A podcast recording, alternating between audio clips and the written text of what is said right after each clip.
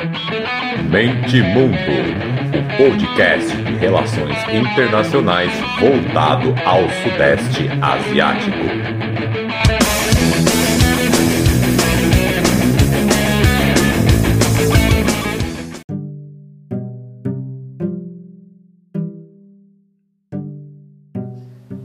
Fala galera! Podcast Mente Mundo chegando.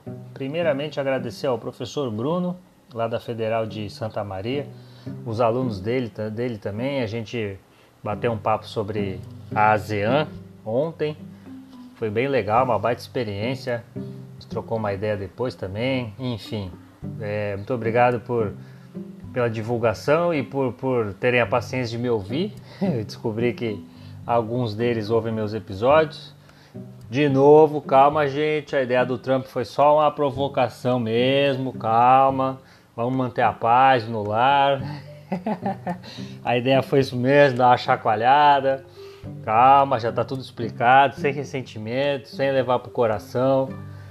É, falar isso também pro Ciro, que também vai ouvir aqui. Foi a primeira pessoa, primeiro amigo meu que me xingou ao ouvir o episódio do, do, do Trump e que fala que ainda não está conformado com a ideia que eu coloquei ali. Então é isso aí. Então agradecer a todo mundo, muito obrigado. Virando podcast, a, o áudio lá da aula, é, da palestra, e eu dou uma divulgadinha por aqui também. Não sei se vai virar vídeo também, enfim, vamos ver aí. Então, essa entradinha aqui só para agradecer mesmo, muito obrigado, foi bem legal. Uma baita experiência e vamos para o episódio de hoje.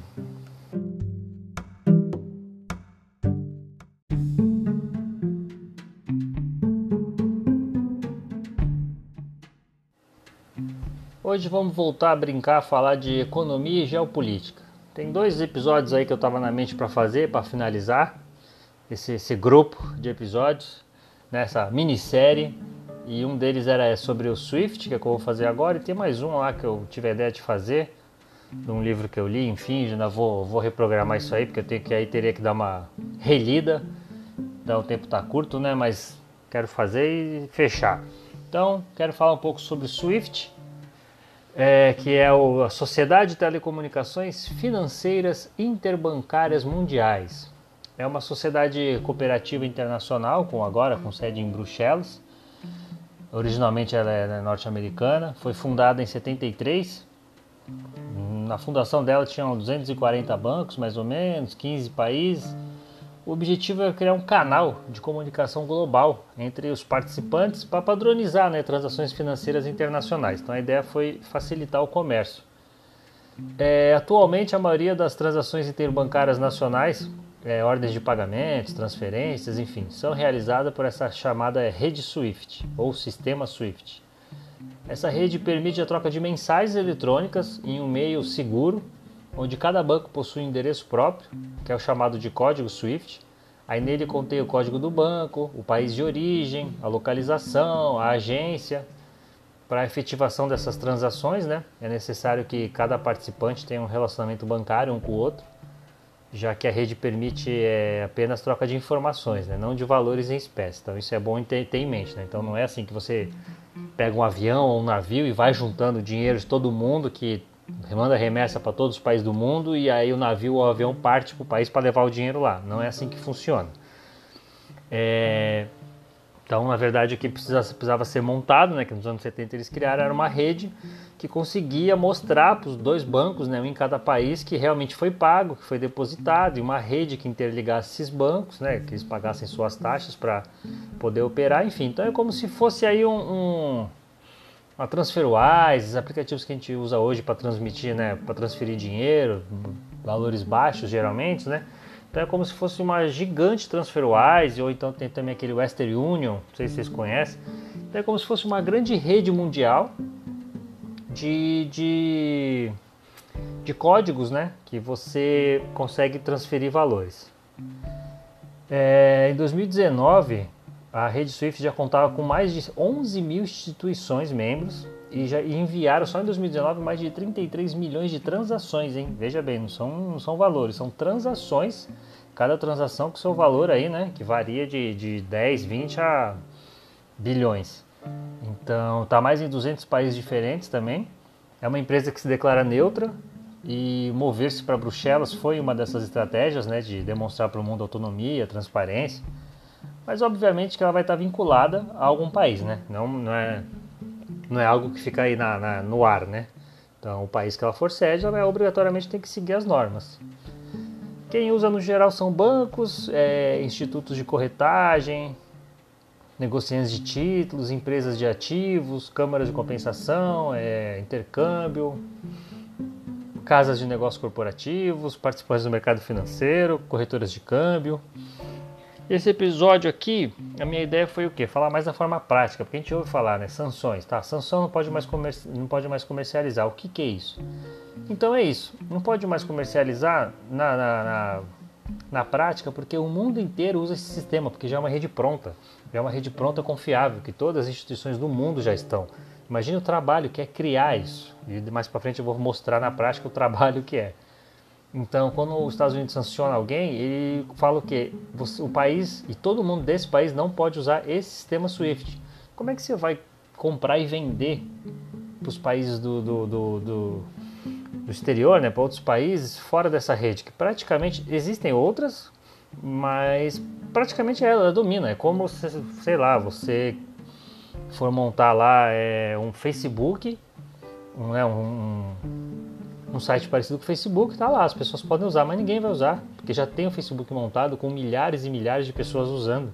Então é mais ou menos, é uma, uma comparação né, meio, meio rasa, mas é mais ou menos por aí.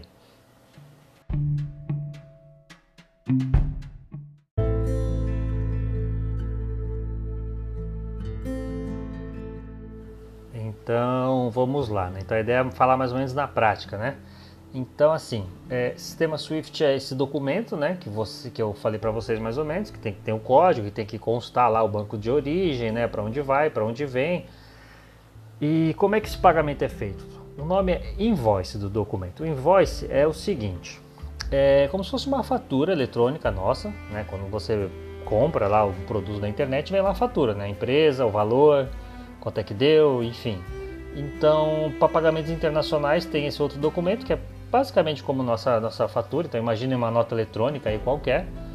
E então nessa, nessa invoice tem que ter também os seus códigos, né, para mostrar o que foi pago. Então, tá assim, então é um documento, você joga aí no Google aí que tem, o nome é INVOIC. Aí tem que ter a quantidade do que você está comprando, enfim, serviço prestado, o preço, a moeda, a data que foi prestado, que foi comprada, a forma de pagamento. Então, assim, pegar um exemplo aqui, é alguém aqui do Brasil presta um serviço de TI para uma empresa lá nos Estados Unidos. Então quem presta o serviço faz essa invoice. Então aí você coloca lá o descritivo dos serviços prestados em inglês, né, as informações todas que eu comentei agora, o código bancário do banco brasileiro que está dentro do sistema SWIFT. Então pega, pegando os bancos principais, Bradesco, Itaú, todos eles estão, obviamente. Então você chega lá para o seu gerente e fala, ó, oh, eu quero o código bancário e aí eles têm conta em dólar, em euro, né? Que é quando faz essa transação. Interno deles lá, eles dão o código bancário para você, você preenche as informações, né? Que essa invoice tem que ter um padrãozinho. E você manda para a empresa que tomou o seu serviço lá fora. E aí ela paga, e ela paga lá fora, e aí vem esse aí que entra o Swift. Então o Swift ele vem um documento para o banco, para o seu banco aqui, para o seu gerente, que é o documento da Swift, que é esse sistema aí que eu falei agora de transação, dizendo, ó, tá aqui foi pago tanto, com descritivos do pagamento, aí se tem taxa ou não, né? Enfim, que aí também aí mais detalhes aí já não dá para entrar em tantos detalhes. Então vem o documento, geralmente demora 48 horas. Vem esse documento que é a prova do pagamento e aí o Bradesco te liga e fala, ó, seu pagamento chegou, então vai, é, seu pagamento é em dólar, né? Pegamos o exemplo dos Estados Unidos, então o dólar tá tanto então você vai querer receber hoje, vai querer esperar um pouco. Então é como se ficasse um valor parado no banco, tipo uma poupança que você fez, está lá. Uma ordem de pagamento de, sei lá, você fez, prestou um serviço de TI, 10 mil dólares. Aí você fica acompanhando o câmbio e uma hora você fala, ah, não, essa taxa tá boa agora, o dólar subiu, né? No caso está recebendo. Vou ligar pro meu gerente e falar que eu quero. Então a rede Swift é, é basicamente isso, entendeu? É, espero que vocês tenham entendido, não sei se ficou confuso. Então, isso serve para outras moedas, claro, né? Peguei os Estados Unidos para dar o exemplo, que é o que mais se usa, né? Então, assim, eu, o exemplo que eu dei envolvendo o Bradesco, né? Mas tem casas de câmbio, você tem instituições de corretagem, então, assim, tem outros intermediários. Então, vamos supor que você tem conta só numa casa de câmbio e não num banco, ou o banco cobra taxas muito altas, você pega um intermediário cobra taxas mais baixas.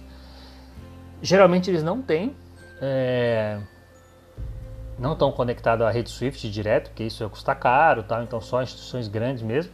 Mas eles têm parceiros, que são esses bancos grandes, e eles têm parceiros, então eles passam, né? Quando você chega numa casa de câmbio e fala, ó, oh, tô aqui com esse serviço prestado, quero receber.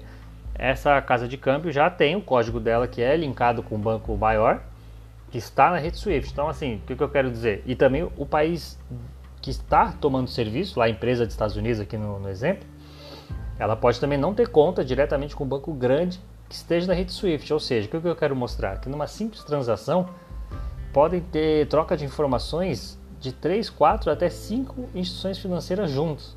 Então, a importância da rede Swift é isso, é porque é muito trabalhoso, é muito detalhado, é porque está envolvendo é, evasão de divisa, né, se você burla alguma coisa. Então, assim, recebimento e envio de dinheiro é algo que preocupa todos os países, está ligado diretamente com a sua própria segurança, né? Sobre lavagem de dinheiro, enfim. Então, não é algo simples. Esse sistema Swift veio para tanto é que ele praticamente monopoliza o mercado porque é muito complicado fazer, é muito complicado manter. Então é basicamente isso, uma transferência de, sei lá, você prestou um serviço de TI de 500 dólares, pode envolver, como eu disse, 4, 5 instituições bancárias de dois, três países diferentes. Então realmente Swift é ele, ele revolucionou né, a forma de pagamento e é difícil bater ele, né? Então mais ou menos é isso, espero que tenha ficado claro tentei explicar na prática como é que funciona mais ou menos um pagamento internacional entre empresas, é, entre governos. Então, qualquer dúvida que vocês tenham aí, vocês podem me chamar. Porque, para ficar mais claro, né? Porque todo mundo fala de sanções, sanções, mas e aí, na prática, como é que funciona? Então, na prática é isso: você tem esse pagamento, esse é, esse é o peso, a importância do sistema SWIFT. Então eu mostrei mais ou menos na prática como é que funciona para mostrar isso, né? Que é complicado, mesmo nos dias de hoje, porque isso envolve segurança dos países, isso envolve geopolítica. Então não é, você tem que ter um padrão mesmo. Então qualquer coisa vocês me chamam aí, grita que a gente conversa.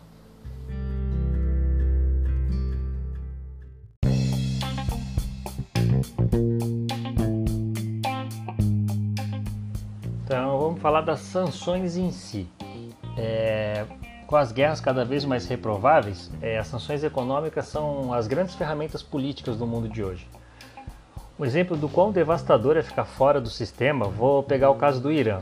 Em março de 2012, a SWIFT concordou em não encaminhar mensagens a nenhum banco ou indivíduo iraniano que estivesse na lista negra da União Europeia. Como resultado, as exportações de petróleo do Irã caíram de 2,5 milhões de barris de petróleo em 2011 para 1 milhão em 2014. Então, em três anos, caiu mais do que o dobro. A proibição do, do SWIFT de 2012 foi, foi amplamente vista como fundamental para trazer o Irã à mesa de negociações, que gerou o acordo nuclear em 2015. Quando os bancos iranianos foram reconectados ao sistema SWIFT, após esse acordo nuclear, as exportações de petróleo aumentaram novamente. Em 2018, Novamente voltaram para o quadro negro, né? dessa vez pelas mãos de Trump, que resolveu sair unilateralmente do, do, do acordo. E, então, assim, é, uma coisa também que eu quero falar é a influência de terceiros no processo, porque isso, a ideia que eu fiz desse economia geopolítica é isso, né? Para mostrar que não tem nada separado, economia e política, isso não, não existe separação. Então, assim, é, para muitos analistas, a saída unilateral do acordo com o Irã por parte dos Estados Unidos, que o Trump fez seus no começo do governo, acho que foi no primeiro mês, segundo mês, foi um movimento também de boa vontade para com a Arábia Saudita e Israel. Deixar é, a lista dos sancionados, é, deixar o Irã na lista dos sancionados é, representa é, grandes quantias congeladas e também é, deixar de receber volumes de investimentos em geral. Vou dar um exemplo aqui, não sei se essa frase ficou meio confusa. Entre 2015 e 2018, que o Irã não estava sancionado, o PIB saltou de 385 bilhões de dólares para 454 bilhões, mais de 100 bilhões em três anos apenas. E mesmo sem ter tido as sanções retiradas, nem devolvido o valor congelado. Ou seja, as sanções quando elas são tiradas, mesmo pegando o caso do Irã, é aos poucos e por etapas. E mesmo assim teve todo esse, esse salto. Então, esse alto crescimento do Irã, então imagina a preocupação que foi para os sauditas e israelenses, principalmente que vem o Irã como inimigo, uma ameaça potencial por financiamento ao terrorismo. Então, então assim, é tudo assim, muita gente especula que isso teve um peso grande para a saída do Trump, além claro dele querer desmontar tudo que tudo que representava, né, o governo Obama. Então assim, a gente constata o óbvio, né? Não existe separação entre economia e política. Os criadores do sistema escolhem a dedo quem pode e quem não pode comercializar, baseado em fatos totalmente subjetivos, porque não são aplicáveis é, universalmente. Então, assim, é, as condutas que colocam alguns países na mira dos sancionados não colocam outros que, no fim das contas, fazem a mesma prática. O que diferencia o Irã da Arábia Saudita? Eles fazem as mesmas coisas. A Arábia Saudita, então, em, relação a fortalecer o terrorismo, é, é inegável que é ainda pior. Então, na verdade, no fim das contas, fica dentro da brincadeira econômica quem são os amigos do rei. E voltando a falar sobre o sistema SWIFT, é o seguinte: a dificuldade de criar um sistema desse. É, a China e a Rússia têm hoje seus próprios modelos de pagamentos internacionais que fazem, que são da mesma coisa, né, para fugir das sanções. Mas o sistema SWIFT é como uma teia de aranha construída fio a fio você não interconecta centenas ou milhares de instituições por todo o mundo em poucos anos, principalmente se houver pressão internacional contrária. É, há outras opções, mesmo ocidentais, de sistemas de pagamentos, mas caem nessa mesma armadilha. É, a comparação com a, internet eu acho que é bem, é bem viável. Você tem outras ferramentas além do Google, mas por que você não vai usar o Google? É tão mais rápido, mais fácil, mais prático, é uma rede mais estabelecida, todo mundo usa, é como Google, Facebook, então é como esse, esses grandes monopólios. Uma coisa também legal dizer é o seguinte, tá? mais ou menos né, tentar falar na prática. Existem alguns centros financeiros no mundo, né? Alguns deles acabam é, centralizando as operações SWIFT, pegando aí os três principais, Estados Unidos, Inglaterra e Alemanha. Então, dá uns exemplos práticos, né? Cuba e Irã negociam apenas em euro, então eles não estão dentro do sistema SWIFT, né? Então eles fazem suas negociações em euro. É, quando uma ordem de pagamento é feita entre empresas, pessoas ou governos desses dois países, entre dois países, né, não desses dois, é, obrigatoriamente passa pelo país da moeda em questão. Então, dar um exemplo para vocês de Cubirã pelo seguinte: é, são casos diferentes, né? Eles são sancionados pelo, pelos Estados Unidos, mas não pela Europa. A União Europeia não, não, não tem o mesmo problema que, que os Estados Unidos.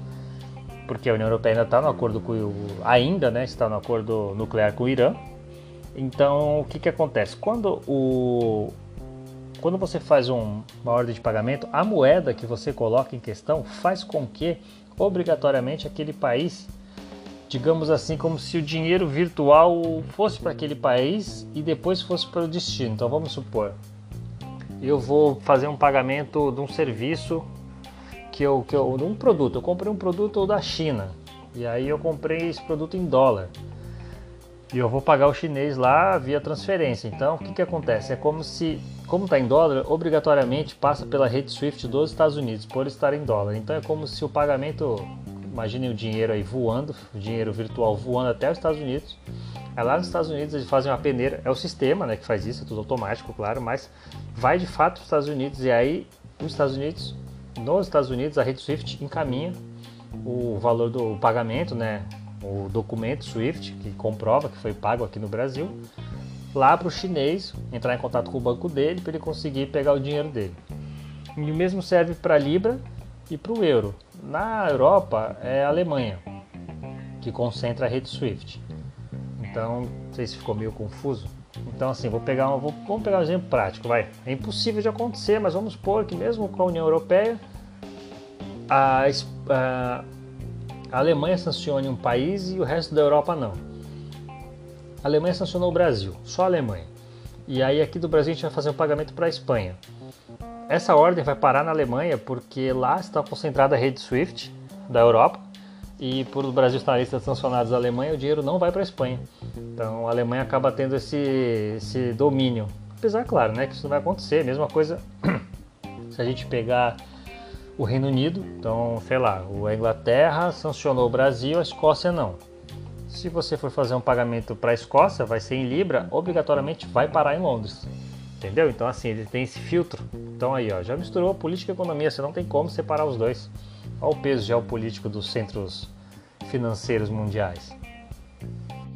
E é por isso que entra esse problema, os países sancionados fugirem do dólar, porque aí o pagamento em dólar obrigatoriamente vai para os Estados Unidos e trava, não volta para quem pagou e nem chega no destino, então fica congelado no país, então vamos pegar os Estados Unidos, fica congelado nos Estados Unidos. Pegando aqui o exemplo do Irã, a estimativa é que os Estados Unidos tenha, isso claro, né, isso também vem desde a Revolução Iraniana, mas ao todo, estima-se que os Estados Unidos tenha cerca de 100 bilhões de dólares congelados que pertencem ao Irã, tanto ao governo quanto pessoas, e mais cerca de 2 bilhões de dólares em imóveis, em ativos, e ativos no geral, né? financeiros, imóveis, porque o Irã era o parceiro estratégico dos Estados Unidos, da noite para o dia virou inimigo. Então isso tudo é congelado, não manda de volta porque eles não têm relações.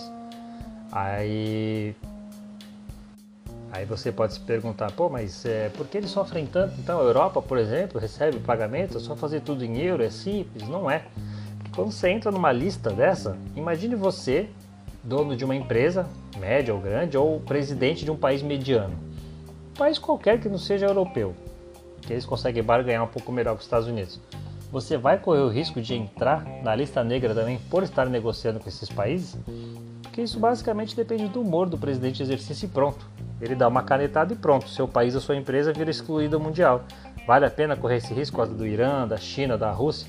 Que difícil, são poucos países que têm esses, que tem os três ali como, tá, a China agora está crescendo, é outro papo. Mas são poucos os países que precisam da economia desses três para sobreviver. Então, uma canetada de um presidente dos Estados Unidos, os Estados Unidos e a Europa viram as costas para você. Então tem o peso político, o peso eh, econômico, né, o que isso representa internamente, e mesmo se você é dono de uma empresa. Então, assim, o presidente está de mau humor, dá a canetada, congela tudo e da noite para o dia você perde bilhões. Então, não é só. É por isso que quando o país é sancionado, os outros não querem fazer comércio com ele, porque o quem manda mesmo pode arrumar um enquadramento legal e falar que você está financiando o terrorismo ou depende né, do país em questão, você está financiando, você está financiando armamento, é, lavagem de dinheiro, enfim, aí é só enquadrar e acabou. Você, né, se imaginando dono de uma empresa ou dono de ou presidente de um país, então acabou. Então além tem, tem esse terrorismo econômico ainda, não só as sanções, né, propriamente ditas.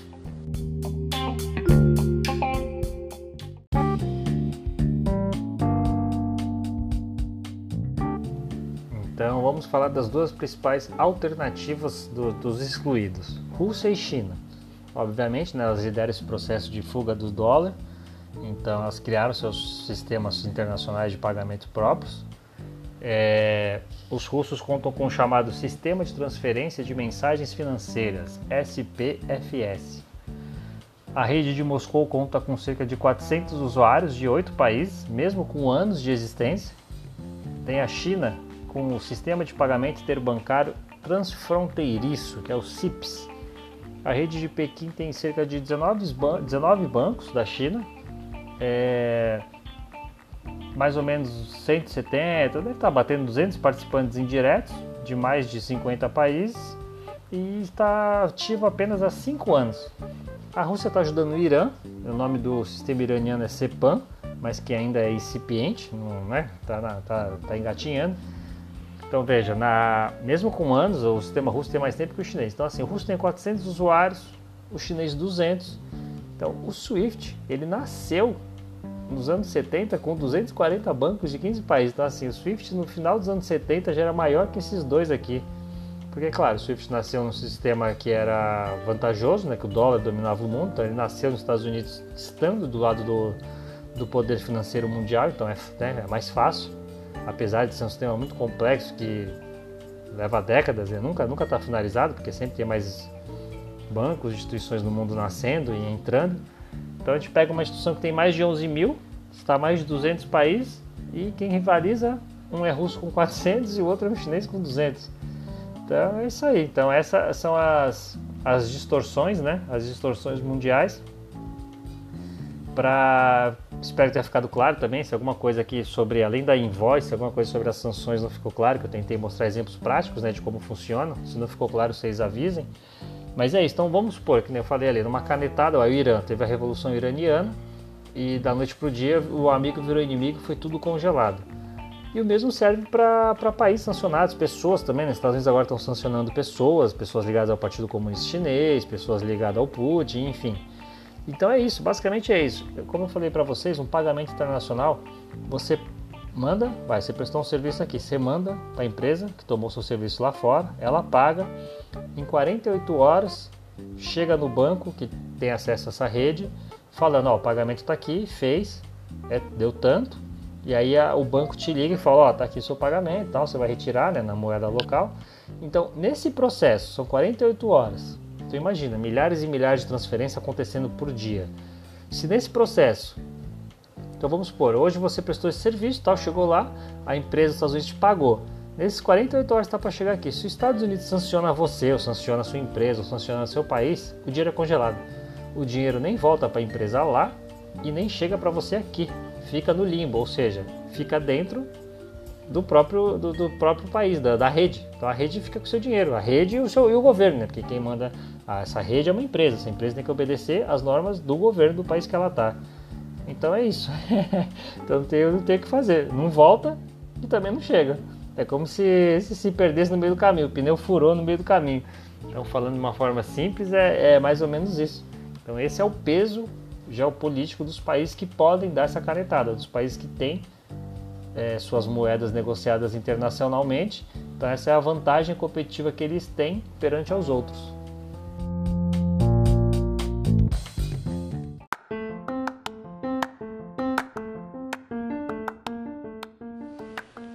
Exemplo, os exemplos finais dessa junção, né, dessa não separação, que não existe separação entre política e economia, é, é eu peguei aqui três polêmicas recentes do sistema SWIFT. Vamos lá. Em 2006, teve uma polêmica iniciada envolvendo Estados Unidos e União Europeia.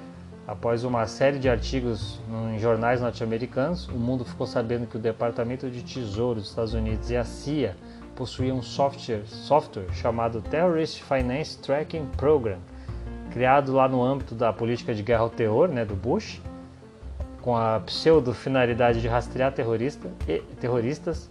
Esse software permitiu ao governo dos Estados Unidos acessar qualquer informação sobre toda, todas as transferências bancárias de dados dessa rede, ou seja, todas as transferências internacionais do mundo praticamente, já que ela tem esse monopólio. É, o privilégio foi conhecido como Acordo SWIFT, já que era resultado de um acordo direto entre o governo norte-americano e a própria instituição. Então, perceberam? É, a instituição tem sede nos Estados Unidos, então um acordo entre os dois, no mesmo país, é, interfere no mundo inteiro. Aí lá em 2006 ainda o governo belga declarou que esse acordo violava as, é, as leis do país, e aí a União Europeia também foi pelo mesmo caminho. E aí em fevereiro de 2010 o Parlamento Europeu rejeitou esse acordo SWIFT por dizer que violava direitos à privacidade de cidadãos europeus tal, e aí foi proibido, foi proibido na Europa. Entendem o peso? Entendem aí de novo a junção? Foi proibido na Europa. Imagina agora países medianos da América do Sul, da Ásia, falando: não, eu vou proibir também. É um processo semelhante, por exemplo, a países que querem é, colocar impostos em gigantes da internet, como Facebook. O que, que acontece? O governo dos Estados Unidos faz o quê? Ameaça. Então, assim, ameaça econômica, uma série de ameaça devolver, tributar um monte de produtos seus. Então é basicamente isso. A Europa tem ela é um aliado de primeira ordem dos Estados Unidos, então ela consegue fazer isso, ela consegue bater de frente, ela consegue fazer os Estados Unidos recuar. E agora é o resto do mundo? Isso foi proibido para dentro da Europa. Só. Esse é o mundo, o mundo é mau. É, tem outro caso aqui também em 2012. Um jornal dinamarquês, que eu não vou me atrever a falar o nome, informou que autoridades dos Estados Unidos tinham controle sobre o SWIFT, é, controle total o que, que aconteceu? Teve uma operação entre Dinamarca e Alemanha, e era uma operação em dólares, então, de novo, isso que eu falei, é como se virtualmente o dinheiro fosse até os Estados Unidos, passasse por um filtro deles para depois ir para, mesmo que os dois países tenham sido da Europa, Então, assim, os Estados Unidos conseguiu bloquear uma operação dessa de 26 mil dólares que estava sendo transferida de um banco da Dinamarca para um banco alemão. Então, como eu expliquei, congelou, nem chegou, nem voltou. Então, esse é o lance. Então, assim, a transação passou pelos Estados Unidos.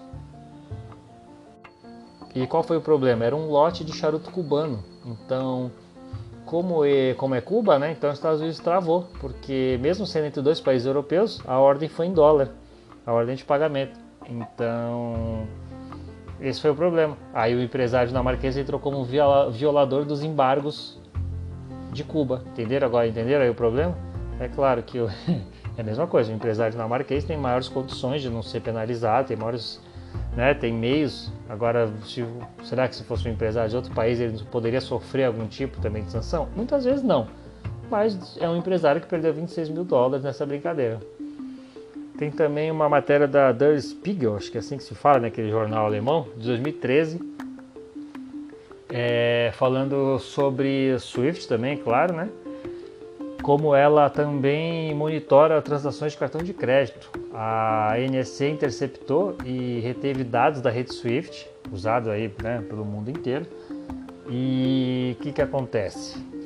O Edward Snowden ele vazou documentos que revelavam que a NSA espionava a rede com uma infinidade de métodos, incluindo até leitura de tráfego de, é, tráfego de impressoras Swift de vários bancos. Em abril de 2017, um grupo conhecido como Shadow Brokers divulgou arquivos supostamente da NSA que indicavam que a agência monitorava todas as transações feitas pelo SWIFT, ou seja, todas as transações mundiais. Então, assim, três casos mais, né, que deram mais repercussão, então, mas basicamente é isso.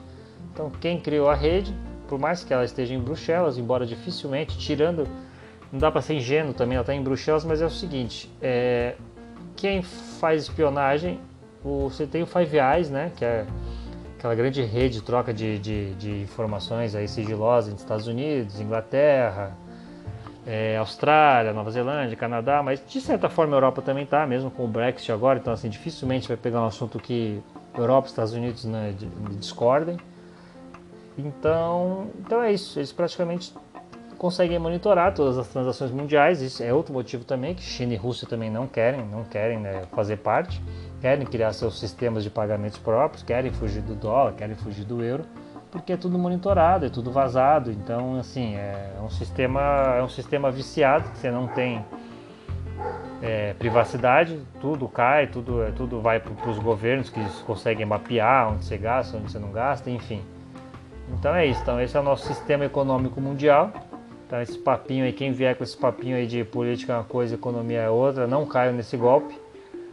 Acho que até o Elias Jabur, que é um dos maiores especialistas em China do Brasil, esses dias ele disse numa live: é, não existem, não existem é, soluções econômicas para problemas econômicos. O que existe é soluções políticas para problemas econômicos. Então, essa frase sábia, essa bela frase eu deixo como a frase final desse episódio. Espero que vocês tenham gostado e então é isso que precisar para entender assim como funciona na prática, que eu não vejo muito falar disso por aí, que são né, o, a transação prática, apenas ah, sancionou, acabou. Então, se tiverem de dúvida, pode me chamar sobre esses pagamentos internacionais, que estamos aí. Então, com essa frase do Elias Jabur, eu me despeço. Muito obrigado a todos. Esse com certeza é o maior episódio que eu já fiz. E bora, vamos que vamos, é, em busca de novos recordes. Mundo, o podcast de relações internacionais voltado ao Sudeste Asiático.